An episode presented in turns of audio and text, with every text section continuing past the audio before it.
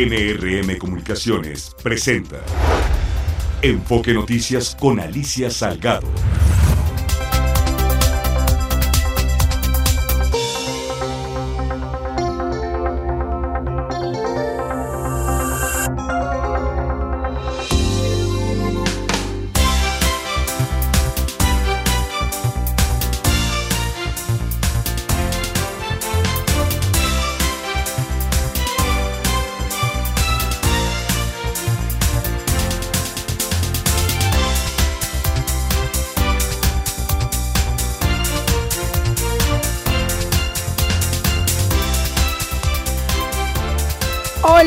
¿Qué tal? ¿Cómo están? Qué gusto de saludarles de nueva cuenta, lunes 27 de noviembre del 2023 y esto es Enfoque Noticias, tu diario vespertino hablado con foco en la economía, en las finanzas, en la política y en los negocios de México y el mundo. Soy Alicia Salgado, muy buenas tardes.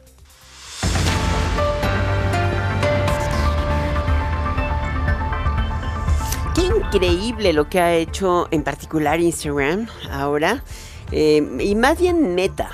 Fíjate que metió un algoritmo que no te permite más eh, ver imágenes o sexosas o de menores en, condiciones de influencers, este, ya sabes, eh, exhibiendo pues eh, circunstancias que podrían propiciar malas interpretaciones. En fin, esta, esta decisión ha sido eh, muy aplaudida en los Estados Unidos, en México apenas la vas a empezar a ver. ¿Y sabes qué es lo que hace su algoritmo? Identifica las imágenes, se identifica las palabras y le mete cuadritos y cuadritos, o sea, sí es una censura, pero solo así se puede detener también el tráfico de imágenes eh, sexosas en la red o sexuales en la red. El tráfico de imágenes sexuales ha crecido de manera importante, pero ese tráfico está ligado también a un mundo físico, no nada más virtual. De ahí que es aplaudible hoy Meta con esta decisión que seguramente va a dar mucho que hablar a lo largo de esta semana. La jueza novena de distrito en materia administrativa la Ciudad de México, Elizabeth Trejo, concedió una suspensión definitiva a la Asociación de Magistrados de Circuito y Juzgados de Distrito del Poder Judicial de la Federación, la cual impugnó el decreto legislativo que ordena la eliminación de 13 fideicomisos del Poder Judicial eh, por 15.800 millones de pesos. La medida cautelar eh, tiene efectos generales y prevalecerá hasta que se resuelva de fondo el amparo o lo defina la resolución del Pleno de la Suprema Corte de Justicia sobre la acción de inconstitucionalidad presentada por la oposición legislativa. Esta determinación implica que no se podrán hacer uso, no se podrá hacer uso de los recursos para dirigirlos al apoyo, entre comillas, de los damnificados de Acapulco Guerrero tras el paso del huracán Otis, porque pues nadie sabe realmente cuánto dirigen, no hay transparencia en este tipo de acciones, entonces podrán decir por ahí que van para allá, pero no acaban ahí, acaban a veces en el tren Maya, ¿no? Puede ser. En el Senado inició la comparecencia de la terna propuesta por el presidente López Obrador para la Suprema Corte de Justicia. Hola Gerardo Cedillo, ¿cómo estás? ¿Qué tal, Alicia? Un saludo a ti al auditorio de Enfoque Noticias. Pues comentarte que continúa, está ya por concluir la comparecencia de la terna eh, que envió el presidente de la República para sustituir a Arturo Saldívar en la Suprema Corte de Justicia de la Nación. Han comparecido Berta Alcalde, Lenia Batres Guadarrama y María Estela Ríos, quienes, eh, bueno, pues eh, están por ser determinadas si son idóneas o no para el cargo de ministra de la Suprema Corte de Justicia de la Nación. Las preguntas de los senadores en esta comparecencia han sido recurrentes en torno a su independencia del Poder Ejecutivo Federal, dada su cercanía con la llamada 4T. De hecho, eh, bueno, pues tanto Berta María Alcalde como Lenia Batres han señalado que, bueno, pues ellas eh, serían absolutamente independientes, eso dicen. María Estela Ríos incluso fue cuestionada también por eh, el hecho de que, bueno, pues tiene un cargo similar al de secretaria de Estado y estaría imposibilitada para ocupar el cargo de ministra de la Suprema Corte de Justicia de la Nación.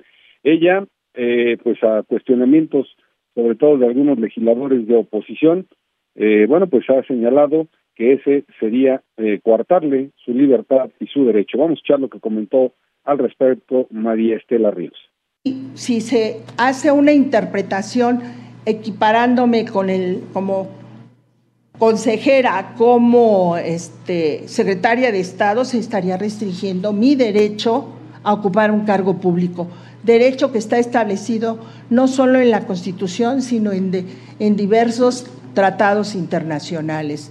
Yo espero que esto sirva para que no se pretenda restringir mi derecho.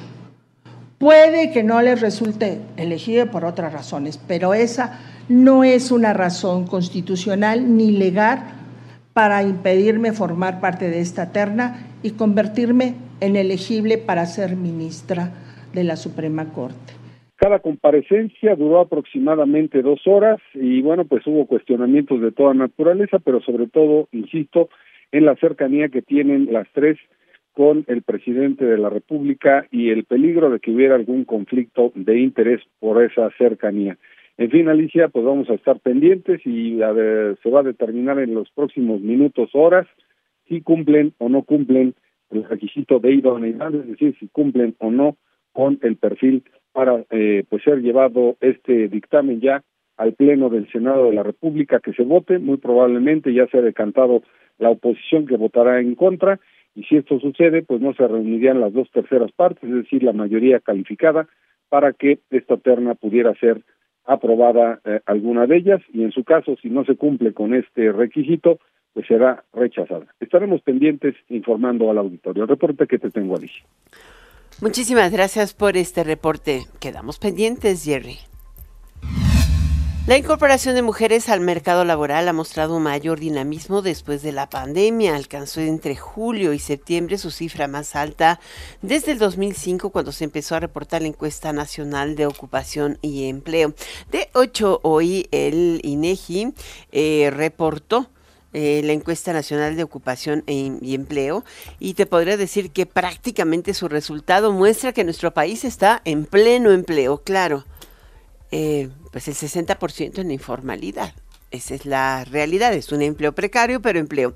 En el tercer trimestre de 2023, la población económicamente activa, o sea, que se declaró dispuesta y en condición de trabajar, sumó 61 millones de personas, somos 130 millones de habitantes, un poquito más, así es de que pues poquito menos de la mitad, o sea, un poquito más de la mitad, perdón, y 1.5 eh, millones más que en el tercer trimestre del 2022, o sea, ha crecido un millón y medio de empleos. Eh, la, PEA, te digo, la, así se llama, la población económicamente activa representó 60.6% de la población de 15 años y más y 59.2 millones se encontraban ocupadas, 1.7 más que en el tercer trimestre del 2022. Eh, en particular, el empleo se ha concentrado en la reactivación en el sector servicios, que aumentó en casi medio millón de personas, 473 mil, en servicios profesionales, financieros, corporativos, en 333 mil y en el comercio en 308 mil personas. La población ocupada en los micronegocios, o casi autoempleos, son se aumentó en 703 mil personas y en los establecimientos muy pequeños, en los grandes 115 mil. En el tercer trimestre la subocupada fue de 4.7 millones de personas, esto es un 8% de la población ocupada. Em, creció, eh, decreció tantito, punto uno. Eh, por otra parte, la tasa de desocupación correspondiente fue de 3% de la PEA, o sea, totalmente desempleado. Así nos podemos ir en todo, pero fíjate que la parte que me llamó mucho la atención es que no hay una información muy clara sobre la población informal, pero uno la saca de diferencia y pues ahí la tienes. Si tienes una tasa de participación formal de aproximadamente 40%, el resto es informal. Claudia Sheinbaum presentó su equipo de pre-campaña, incluye a Mario Delgado, Monreal, Adán Augusto, bueno, está amplio, amplio. Me encantó. Vi a Tatiana eh, Cloutier ahí incorporada como coordinadora de voceros.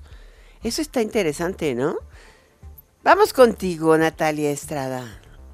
Hola, ¿qué tal Alicia? Un saludo para ti y el auditorio de Enfoque Noticias. Al presentar a su equipo de coordinación de precampaña, la precandidata a la presidencia de la República por Morena, el Partido Verde y el Partido del Trabajo, Claudia Sheinbaum, sostuvo que será difícil que su oponente Xochil Gálvez pueda remontar en las encuestas. Vamos a escuchar.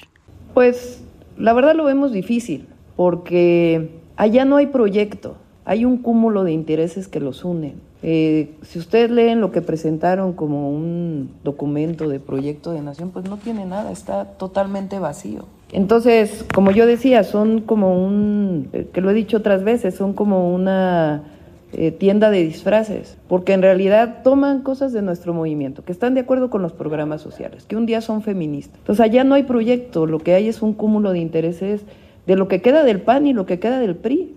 Sheinbaum incluyó en este equipo a Mario Delgado como coordinador de precampaña, a Dan Augusto López Hernández como coordinador político, a Ricardo Monreal como coordinador de enlace territorial, Gerardo Fernández Noroña como coordinador de enlace con organizaciones sociales y civiles y a Tatiana Cloutier como coordinadora de voceros. En este equipo también está Jesús Valdés Peña como coordinador de enlace con organizaciones internacionales y mexicanos en el exterior, un hombre cercano a Marcelo Ebrard, personaje que dijo está cerca del movimiento. Marcelo está eh, cerca, está muy cerca. Eh, el doctor Valdés es eh, parte de su equipo. lo hemos incorporado y Marcelo va a estar cerca, está cerca. Preguntarle a Mario si ya él se registró o va a estar para el Senado de la República, este Marcelo Ebrard. Todavía no lo decide él. Eh, pero está cerca del movimiento. Y, finalmente, doctora, eh, ya... O es parte del movimiento y está cerca, por supuesto, finalmente, de este equipo. Citlali Hernández será coordinadora de alianzas para coaliciones y candidaturas únicas. Renata Turren será coordinadora de enlace con sectores académicos y Estela Damián Peralta será la coordinadora de giras. También se incluyó a Regina Orozco como coordinadora de enlace en la comunidad cultural. La exmandataria capitalina sostuvo que en Morena priva la unidad en comparación con el frente que se está dividiendo y adelantó que este equipo la acompañará hasta la presidencia de la República. Alicia Auditorio, la información que les tengo. Buenas tardes. Muy buenas tardes, Natalia. Y bueno, fíjate que el expresidente Fox fue denunciado hoy en el INE por violencia política de género en contra de Mariana Rodríguez, la esposa del precandidato presidencial de Movimiento Ciudadano Samuel García. Eh, bueno, es como parte de estas historias que a veces dice uno, y de veras. O sea, eh, de veras de ese tamaño es la campaña política. O sea, es, eh, la historia, hay mucho detrás de esa sonrisa y esta dama de compañía, por eso se enojaron, porque le dijo dama de compañía. Bueno, eh, por otra parte, eh, hoy chocaron en redes sociales la ministra Loreta Ortiz y el exministro de la Suprema Corte Arturo Saldívar. Eh, la ministra Ortiz señaló anteriormente que Saldívar había dejado muchos asuntos pendientes sin resolver en la primera sala, 170 anuncios pendientes tras su renuncia, a lo que Arturo Saldívar dijo que fue el ministro de la primera sala al que más asuntos le asignaron este año y dejó 29 asuntos con proyecto de resolución, siete de los cuales estaban previstos para sesionarse el 22 de noviembre y cuya resolución fue interrumpida por el cambio de adscripción de la ministra Loreta Ortiz. Ay, hombre, se les acumula la chamba. Pues, hay que sacarla, ni modo. Los secretarios de estudio y cuenta, vaya que la trabajan. En fin, tenemos en la línea a Sergio Luna, economista en jefe de desarrollo de nuevos negocios de Grupo Financiero MIFEL. Hola, Sergio, ¿cómo estás? Alicia, muy bien, muy buenas tardes. ¿Tú cómo estás? Muy bien. Eh, fíjate que a mí llama mucho la atención, en particular. Eh, creo que cada vez lo vemos más en, en los periódicos norteamericanos, en los periódicos financieros, en las notas financieras una eh, creciente posibilidad de que venga un recorte en las tasas de interés de la Reserva Federal de Estados Unidos. Y eso también ha llevado a muchos aquí pensar que es lo mismo. Y sin embargo, en los dos países la inflación subyacente sigue siendo un verdadero problema. Y creo que la voz de los banqueros centrales parece no estar reforzando ese mensaje. Eh, tú que estás siguiendo constantemente los mercados, ¿qué opinas de un lado y del otro de la frontera? Sí, mira, yo creo que lo, como lo caracterizas es efectivamente la etapa en la que estamos entrando. eh, en Estados Unidos, eh, eh, pues sí, los mercados ya descuentan que la Fed no va a subir tasas nuevamente y que recortaría tasas por ayer de mediados de junio. Sin embargo, la retórica de los miembros de la Fed, como sabes, empezando por el presidente de la Reserva Federal, por Jay Powell, ha sido en el sentido de que no hay que bajar la guardia con respecto a inflación. Digamos, yo creo que el mensaje que están mandando es, en este momento las tasas están en un nivel elevado, tal vez no sea, tal vez, insisto, necesario subirlas más, pero todavía sería prematuro eh, reducirlas y esa reducción sería más bien hacia mediados del 2000 del 2024. En el caso de México, que también tuvimos eh, pues minutas de la última reunión de, de Bajico, pues todo el mundo estaba muy interesados en, en leer pues ese ese cambio de tono que había detrás de ese eh, por un tiempo considerable a reducir y abrir en cierta manera la, la, la puerta a eventuales descensos en la tasa de interés, Alicia. Y bueno, yo te diría que lo que lo que yo veo en las minutas pues es una gran divergencia de opiniones, no solamente hay un eh, voto disidente sobre el sentido del comunicado por parte de la subgobernadora Espinosa, sino también en muchas de las opiniones, Alicia, este se habla mucho de que eh, la inflación, perdón, que la tasa real exante es muy elevada, eh, pero pues hasta donde yo me acuerdo Alicia pues el objetivo de México pues es el control de la inflación una inflación en 3% esa es la meta.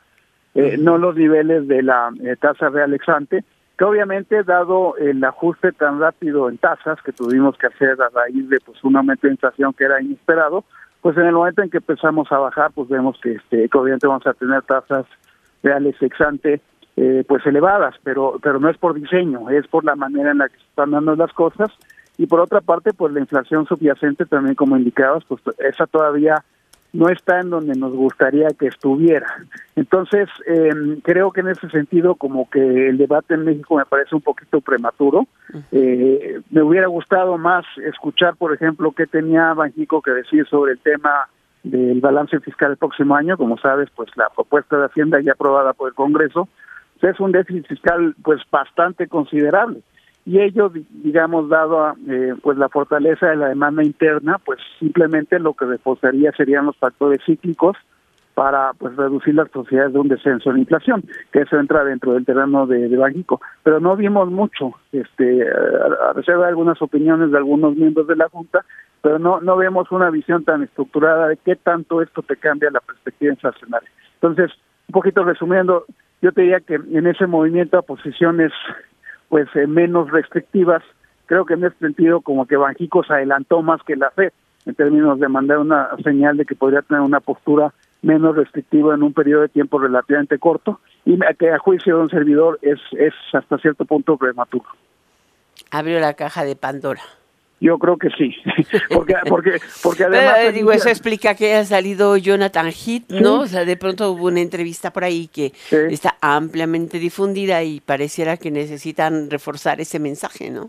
Pues mira, yo, yo creo que me, me, me hizo la mente, precisamente estaba atendiendo en, en, la idea ese, ese, esa entrevista porque además se habla de eventuales recortes de tasa que no necesariamente son ciclos lo cual, pues como sabes, es bien difícil de comunicar desde el punto de vista de los mercados, ¿no? O sea, ¿por qué recorto ahora y, y, y, después no? Eh, digo, a final de cuentas, eso me parece que hace aún más difícil el mandar un mensaje tercio sobre hacia dónde lo están viendo las trayectorias. Pero bueno, yo creo que como es efectivamente, estás abriendo un debate que me parece que abriste prematuramente, todavía sin tener mucha claridad de cómo vienen las cosas al comienzo del 24 en términos de qué tanto nos va a seguir ayudando la inflación no subyacente a toda la parte agropecuaria, por ejemplo, cómo vienen, y eso sí lo comentaba el gobernador Hip, el tema de negociaciones salariales y sobre todo el tema fiscal, Alicia. Ese a mí se me parece como que es el elefante en el cuarto de la discusión de Banjico. Lo dijiste de la manera más clara.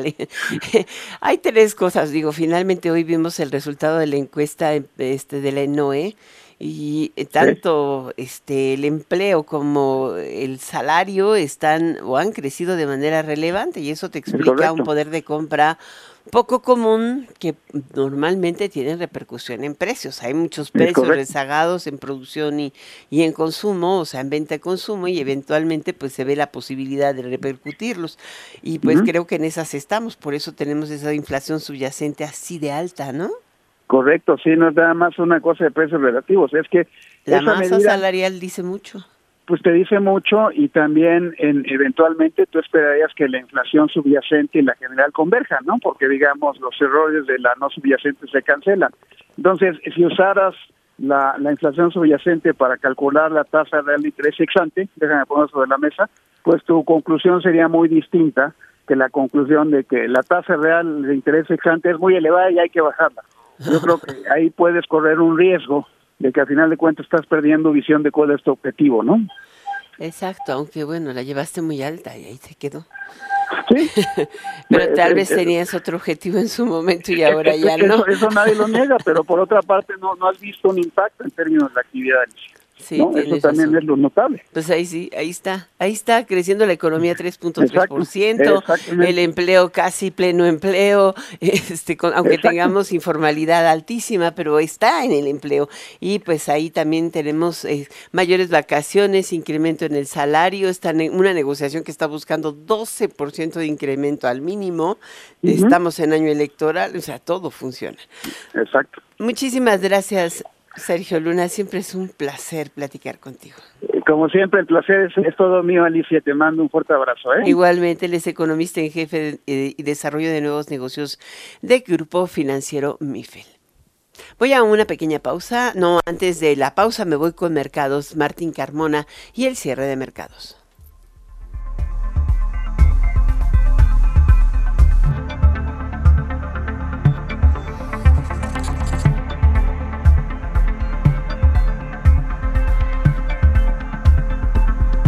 Alicia, auditorio de Enfoque Noticias, tenemos el cierre de mercados. Números a la baja presentó la Bolsa Mexicana de Valores en este inicio de semana. Perdió 717.93 puntos, el 1.36% menos. 52.220.49 unidades, su principal indicador. En los Estados Unidos también se presentaron las pérdidas. El Dow Jones menos 0.16% y el Nasdaq menos 0.07%. En cuanto a la evolución del tipo de cambio peso dólar, 17.16 en operaciones al mayoreo. El dólar fix que reporta el Banco de México cerró en 17.15. En bancos y casas de cambio se vendió el dólar hasta 17.60, mientras que el euro sobre los 18 pesos con 80 centavos. Hoy los precios del petróleo bajaron medio dólar. El de Europa ya está en los 80 dólares, el de los Estados Unidos 75 dólares y la mezcla mexicana de exportación sobre los 71 dólares cada barril. Hasta aquí el cierre de mercados. Muchas gracias Martín, voy a una pequeña pausa y regreso enseguida. Está usted escuchando Enfoque Noticias por Stereo 100, 100.1 de FM y 1000 AM. Regresamos con Alicia Salgado.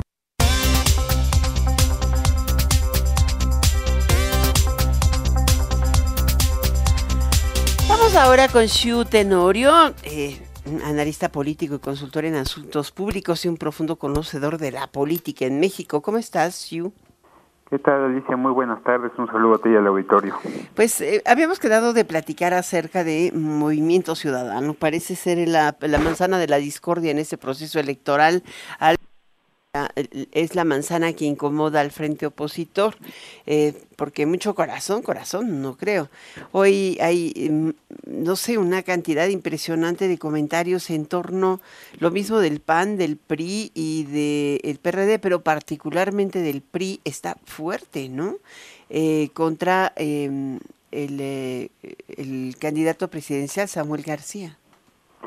Así es, este, y esto, digamos, tendría que ver con una lógica no solo en la pista de la presidencia de la República, sino también posiblemente lo que más les importa a los partidos que integran el frente, que es lo legislativo, y es que en muchos territorios eh, a lo largo y ancho del país, pues Movimiento Ciudadano puede dar la pelea también por escaños y sobre todo por las eh, famosas plurinominales. Entonces, como bien dices, estimada Alicia, pues empieza a ser más que quien le ponga sazón a las campañas la manzana de la discordia.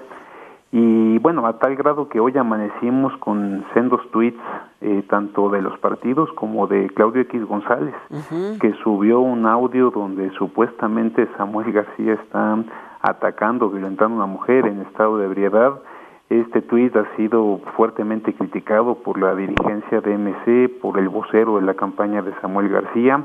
Esto pues también contrasta con lo que pasó el fin de semana con otro tuit de Vicente Fox que digamos en el que atacó o mencionó de manera no apropiada a la esposa de Samuel García, Mariana Rodríguez, quien le contestó contundentemente en redes. Además, imagínate que este tuit se dio en el Día Internacional que condena la violencia de género. De género.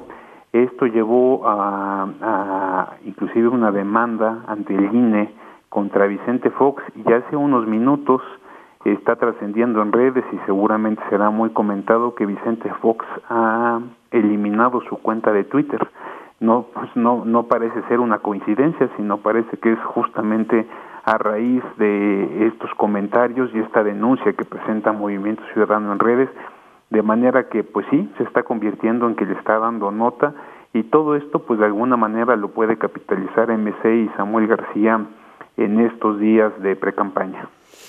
Ahora, eh, hay una acusación, o sea, real, en la mañana también Alito, bueno, el presidente Alejandro mm, Moreno. Eh, Moreno, el presidente del PRI, ya hasta se me estaba olvidando el nombre, tanto le repites el alito que ya no le pongo Moreno, ¿no? Y luego hay un Alejandro Moreno que es el bueno. Así es, el encuestador sí, el encuestador del financiero. Pues es mi amigo, entonces ese él es bueno. bueno, el otro Alejandro Moreno, no porque sea malo, sino que es dirigente del PRI, él comentaba en así como muy fuerte diciendo que en realidad eh, eh, Movimiento Ciudadano está haciendo la de Esquirol eh, contra la candidata del Frente, que su intención es restarle votos a Xochitl. Eh, pero en, esto será cierto, bueno, no puede, a la que tendrían que restarle votos todos, si es que alguno tiene intención de ganar, es a Claudia Sheinbaum. Así es, digo, sin duda esto ha sido motivo de, de polémica porque pues parecería, sobre todo por el discurso de Samuel García, el posicionarse como el nuevo y atacar a los viejos, que particularmente está atacando al frente. Yo creo que aquí vale hacer eh, una pausa para recordar un poco la historia del movimiento ciudadano. Tú recordarás que antes de ser movimiento ciudadano fueron Convergencia. En el año 2000 como Convergencia acompañaron la candidatura de Cuauhtémoc Cárdenas. En el 2006 acompañaron a López Obrador como, como candidato de Convergencia a la presidencia de la República. En el 2012 ya como Movimiento Ciudadano volvieron a ir con López Obrador en la coalición que lo postuló a la presidencia. En el 18 ya no fueron con López Obrador, fueron con Ricardo Anaya. De manera que estaría, pues hoy parecería más cerca del frente que de, que de López Obrador. Sin embargo, han sido bastante inconsistentes en, en, su, en sus eh, coaliciones Movimiento Ciudadano. Ahora van solos pero me parece que lo que está de fondo, además de, esta hipótesis de Esquirol, es la disputa por el Congreso, es decir, cuánto, quién va a ser la segunda fuerza a nivel nacional y por supuesto que Movimiento Ciudadano está intentando cuando el frente se disuelva y se convierta otra vez en PRI PAN PRD, pues quedar por arriba de estos partidos con un número importante tanto de diputados como de senadores. Creo que este es, eh, este es un punto ahora, eh, ambas cosas vistas de frente a la campaña de Claudia Sheinbaum. Hay así como un tema de se nota pareja, eh, está muy segura por la, la enorme distancia que trae en la campaña. sin embargo, parece que ahora sí va el frente por todo. Digo, también Claudia está agrandando su, ¿qué podríamos decir? Su gabinete electoral. Sí, digamos que lo que está haciendo o lo que hizo hoy eh, Claudia Sheinbaum me parece es mostrar un mensaje de unidad, porque de alguna manera incorpora a todos, inclusive hay una gente muy cercana a Marcelo Ebrard, Jesús Valdés, que también asume una posición importante en esta eh, equipo que presenta hoy Claudia Sheinbaum. Por el otro lado, en el frente pues siguen las las disputas, siguen las divisiones, eh, han salido muchos comentarios y muchas columnas en los últimos días diciendo que traen problemas al interior. Creo que intenta mandar un mensaje de unidad. Pero pues mientras esto pasa, pues el Movimiento Ciudadano tratan de capitalizar todas y luego si les dan foro, pues absolutamente pues lo van a aprovechar como fue lo que lo que sucedió con Vicente Fox quien, quien atacó a la esposa de, de Samuel García este fin de semana. De manera que yo pensaría que estratégicamente lo que está buscando MC este, es que no hay que perder de vista que estamos en la precampaña, aunque ya estamos todos cansados, bueno, estas son las precampañas, y lo que está buscando Samuel García es acabar esta precampaña lo más cerca del frente para el inicio de las campañas. Hoy se publica una encuesta bastante pues controvertida porque no es una casa encuestadora conocida en Publimetro que lo pone en segundo lugar. El Universal publica hoy a Samuel García en un lejano en un lejano tercer lugar, pero lo que se pretende es generar Así es, y pero lo que se pretende es generar esta percepción de que se están disputando el segundo lugar el frente con Samuel García y MC. La realidad es que, este, como bien dices, pues está lejano, lejano, pero este, pues todo se trata de percepción en las campañas y MC está jugando mejor sus fichas contra una campaña que parece eh, un tanto extraviada en el caso del frente, no dicho por mí, sino dicho por, por varios columnistas. El artículo de hoy de Silva Herzog es contundente en este sentido. Hoy está él en Manzanillo y dice, qué chulada de puerto es Manzanillo, uno de los más importantes y bellos del país, y con la mirada puesta en el futuro podemos convertirlo en uno de los mejores de Latinoamérica, ¿cómo no? Ánimo. Y dices, wow, ¿qué no sabe? que, que inclusive compite con Long Beach, yo creo que le hace falta una clasecita de puertos. ¿No? Sí, sí, sí, digamos, él, pues digamos, está en lo suyo, está en la, está, está en su agenda hay que, digamos, resaltar que no ha visitado ni la, Tiene cuatro millones de TUs, es el puerto más importante del país. Ah. Y, el hombre dice, lo vamos a convertir en uno de los mejores de América Latina, ya los quisieran los de Colombia, los de Perú y los de Chile con ese tamaño de puerto, ¿no? Claro, no, no, bueno, y, importantísimo pues para, para, para la economía del país y para este lo que significa para el PIB, ¿no? El puerto de Manzanillo pero la realidad es que pues sigue dándole la vuelta a la Ciudad de México. Ya veremos cuando pase por acá cómo le va. Pues sí. A ver cómo le va. Y también anduvo ahí presentando su libro de federalismo mexicano en la FIL en Guadalajara. Muchísimas gracias, Shu, por estar con nosotros hoy este día.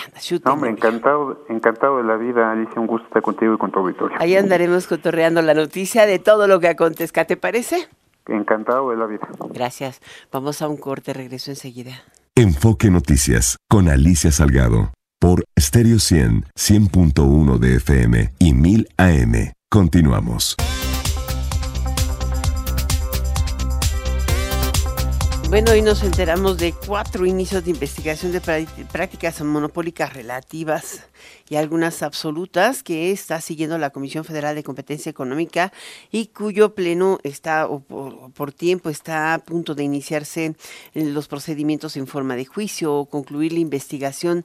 Esto lo dio a conocer la presidenta comisionada. La primera es em, eh, que existen elementos de una posible violación de la ley y emplazó a procedimientos en forma de juicio eh, para que el agente económico pueda ejercer su derecho en eh, el caso de los mercados digitales, o sea, este es uno de los temas más complicados. Otras investigaciones es una que tiene que ver en el mercado de desarrollo, distribución y procesamiento de pagos en aplicaciones móviles. Algunos dicen que es Mercado Libre, puede ser, puede no, puede ser Amazon. La otra dice que es para eh, investigación en curso relacionada con barreras a la competencia en el comercio electrónico. Perdón, esta es la de la que te dije, la de Mercado Libre y o Amazon y la, la, la primera es Google. Entonces, eso es lo que dicen, dicen, dicen, pero pues ahí está.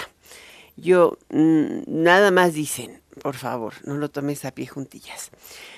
Vamos con nuestra siguiente entrevista. Es Juan Carlos Amaya Castellanos, director general de Grupo Consultor de Mercados Agrícolas. ¿Cómo estás, Juan Carlos?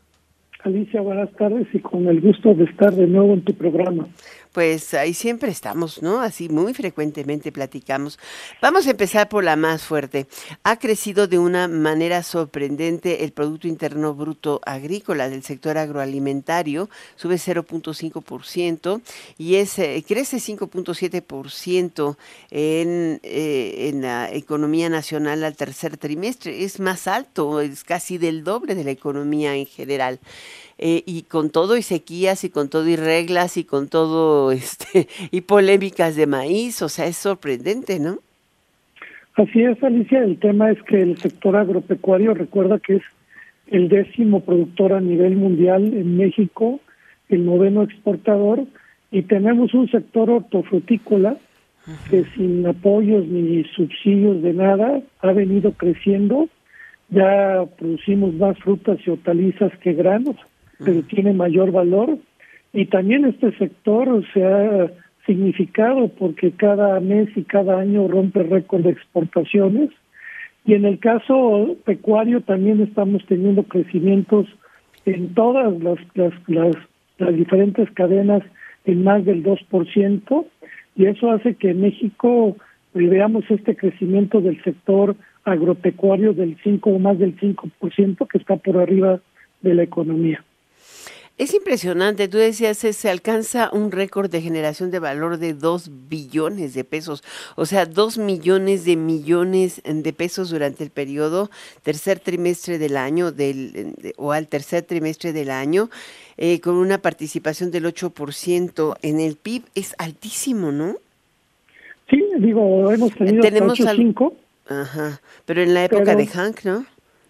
No, y recientemente, Alicia, pero la realidad es que qué bueno que el sector agropecuario no represente más del PIB, porque eso diría que traemos un problema de depender más de temas de materias primas, pero la realidad el sector agropecuario con todo y pandemia fue resiliente, nunca pudo, nunca paró el abasto, y la otra, nuestra relación. Realmente nosotros seguimos manteniendo un shoring agropecuario con Estados Unidos, que poco se habla, pero somos su mayor proveedor de, productos al mercado americano y en frutas y hortalizas eh, eh, la población de Estados Unidos recibe todo el año eh, frutas y hortalizas que para ellos es muy importante para su dieta y productos de alta calidad y de gran sabor. ¿Y a qué se debe la caída que es realmente histórica en la elaboración de azúcares, chocolates, dulces y similares? ¿Es por la regulación, la caída en la demanda? ¿Está surtiendo efecto la, eh, la política de desintensivación, de, desincentivar el consumo de, de estos para bajar los niveles de diabetes en México o de, em, de, de obesidad? La realidad, este, Alicia, hoy en la mañana que tenemos reunión en grupo consultar con mi equipo, nos llamó la atención esta caída de lo que tú señales que tiene que ver con todo el tema de azúcares, el tema de chocolates y todo, que cae más del 14%, siendo que no vemos que esté cayendo el consumo de azúcar, este, vemos que se mantiene y está entrando también jarabe de alta fructosa por lo caro que está, tenemos los precios históricamente más altos de, del azúcar porque ha caído la producción. La realidad nos llama la atención este dato este, que estaremos este, verificando porque no se nos hace lógico esta caída que tuvo esta parte agroindustrial. Ahora, en la eh, eh, ya eh, vamos a otro, ¿no? Es el, el llamado que se está haciendo a que se puntualice la norma 187 sobre producción de, tortillas y otros alimentos. Lo hace un grupo eh, importante industrial, es MINSA, porque el tema es que hay una restricción, sí, claro, pero ahora quiere que sean ellos, sean los productores los que estén supervisando y no la autoridad. Esa parte no estaba incluida en la ley además, ¿por qué tiene que ser un productor el supervisor de una función del Estado? Bueno, esto trae la historia desde que hemos platicado, Alicia, del decreto del 31 de diciembre de 2020, que por prohibir el glifosato se metió el artículo sexto para que no eh, se consuma maíz genéticamente modificado los mexicanos y mexicanos, que creó un conflicto con nuestros socios comerciales, que llevó a que ahorita estamos en el panel, porque México no ha podido comprobar científicamente que el maíz genéticamente modificado cause daños a la salud. Pero por otro lado, la Secretaría de Economía, ellos señalan que comercialmente y efectivamente se puede importar maíz blanco y amarillo, amarillo para los animales, pero también se puede ir para el, desviar para el consumo de la tortilla, este, porque no hay un tema comercial. Lo que está prohibiendo nuestro gobierno, pero todavía no sale publicado la norma 187, es que no se puede hacer tortillas con maíz genéticamente modificado.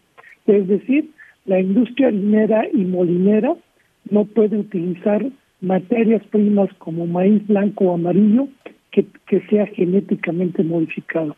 En las harineras lo vemos factible porque son empresas grandes que pudieran tener este pero no en las tortillerías donde no en lo que lo que comen con mal y ahí está el grueso del consumo no y ahí está el 65% del consumo. De acuerdo a esta ley eh, se establece que el que va a vigilar esto es Cofepris pero pone que los molineros y tortilleros pues hagan esta verificación lo cual no lo vemos de una aplicación lo único que, va a propiciar si tú crees o no es corrupción extorsión a los molineros entonces es, es una es una es una prohibición que la realidad de muchos este estudiosos científicos mexicanos en el año 2017 publicaron un libro de transgénicos y hablan que por más de 25 años se ha consumido maíces genéticamente modificados que son inocuos, que tienen beneficios porque son buenos para el medio ambiente, son menos herbicidas, insecticidas, y el otro, son resistentes a la sequía. Te voy a dar un dato. Este año se tuvo la peor sequía en Estados Unidos y va a tener producción récord. Y esto mm. se debe a la biotecnología. Entonces, la realidad, lo que vemos es que para marzo, abril, que está listo el panel, eh, pues seguramente lo perderemos porque no vemos que México tenga científicamente que haga daño a la salud. Y esto va a provocar que o quitemos el decreto o nos hagan aplicación de algún arancel a algunos de los sectores más sensibles del país. Muchísimas gracias. Gracias por estar con nosotros, Juan Carlos Amaya Castellanos, director general del Grupo Consultor de Mercados Agrícolas. Gracias. Gracias, Alicia, y buenas tardes. Buenas tardes. Vámonos a una pausa. Regreso enseguida. Está usted escuchando Enfoque Noticias por Stereo 100, 100.1 de FM y 1000 AM. Regresamos con Alicia Salgado.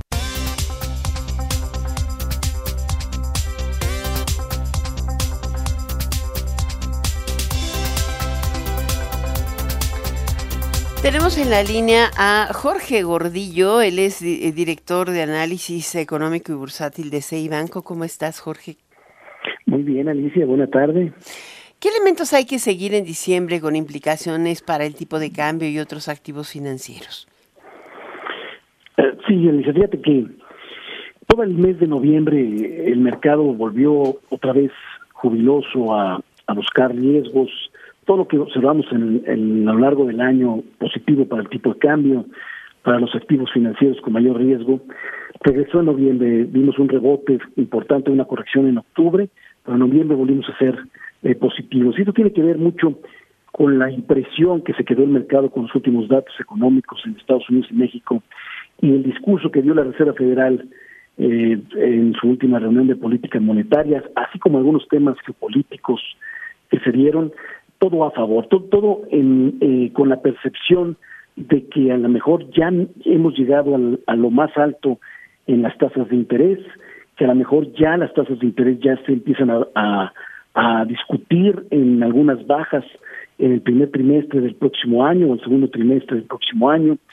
Y estas apuestas pues, le han gustado a los activos de bolsas de valores, a los tipos de cambio de países emergentes, en fin, la posibilidad de que ya no sigamos tan restrictivos en política monetaria, en los principales bancos centrales, tiene a todos muy contentos. Entonces, para seguir en ese, en ese modo, en esa, con esa impresión, el mercado va a estar muy atento al informe de empleo que se va a dar la semana que entra el viernes, para ver si eh, este, si la economía sigue acelerándose suavemente. Cualquier dato que se sobresalga muy por arriba, muy por abajo, el mercado lo tomará mal. Eh, o sea, estamos en esa, en esa cuerda floja. Después, el dato de inflación el 12 de diciembre, ya también de noviembre, que no se salga del, del camino que ha dado en los últimos meses. Reunión de política monetaria el 13 de diciembre eh, por parte de la Fed, que ya nos diga, o podemos tener más señales de que ya no vaya a haber más aumentos en la tasa de interés.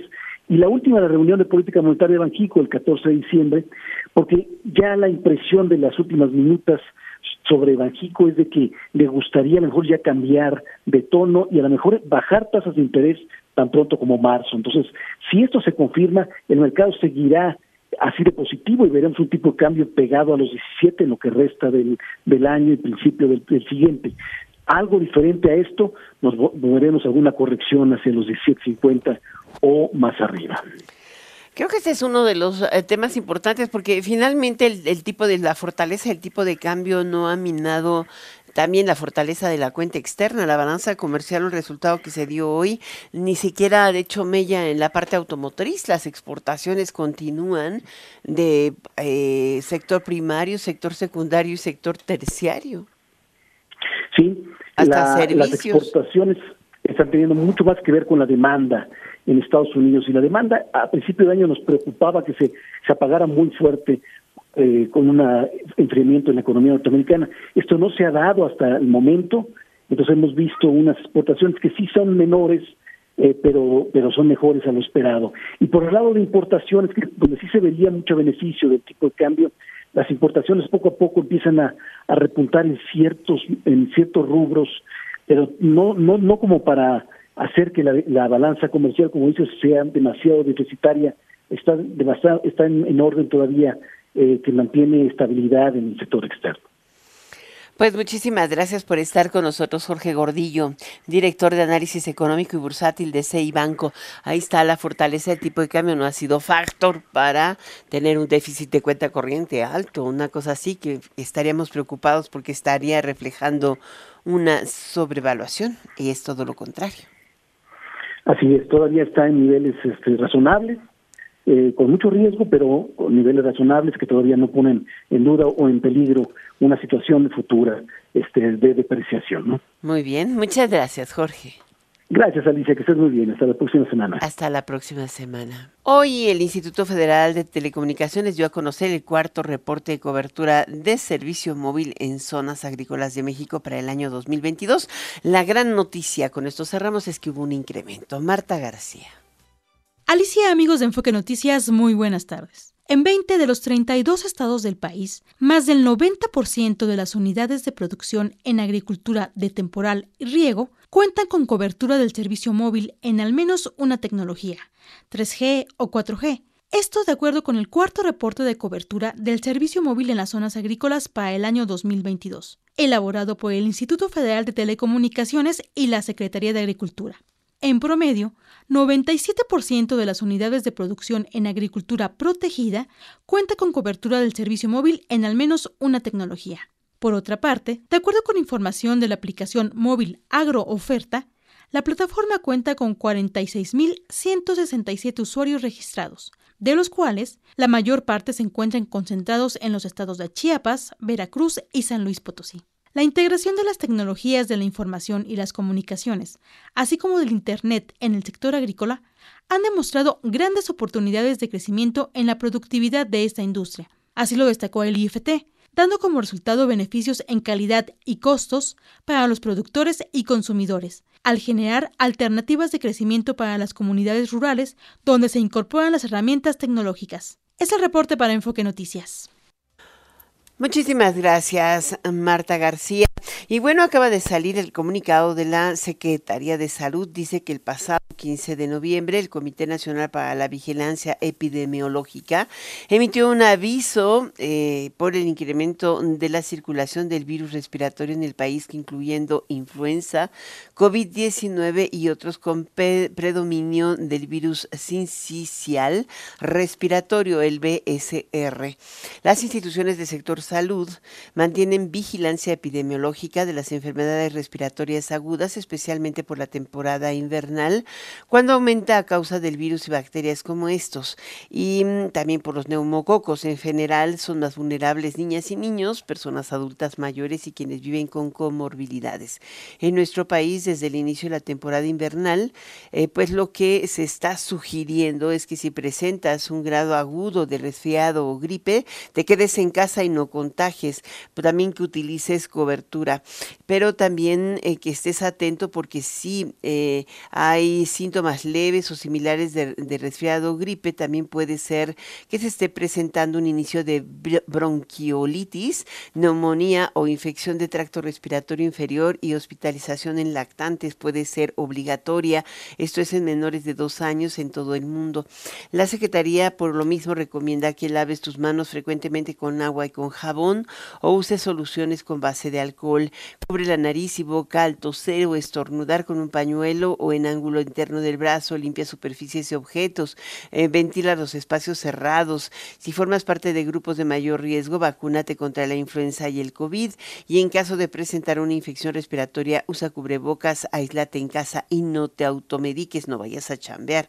Luego vemos a todo el mundo contagiando a todos en el transporte colectivo o en los trabajos. Y finalmente, si la fiebre persiste, el dolor de pecho, la dificultad para respirar, somnolencia o cansancio y saturación de oxígeno por debajo del 90%, acude al hospital. Es urgente.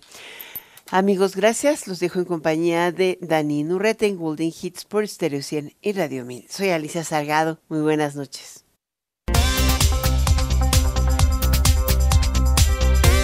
NRM Comunicaciones presentó Enfoque Noticias con Alicia Salgado. Lo esperamos el día de mañana en punto de las 6 horas en Amanece con Martín Carmona. Claridad en información.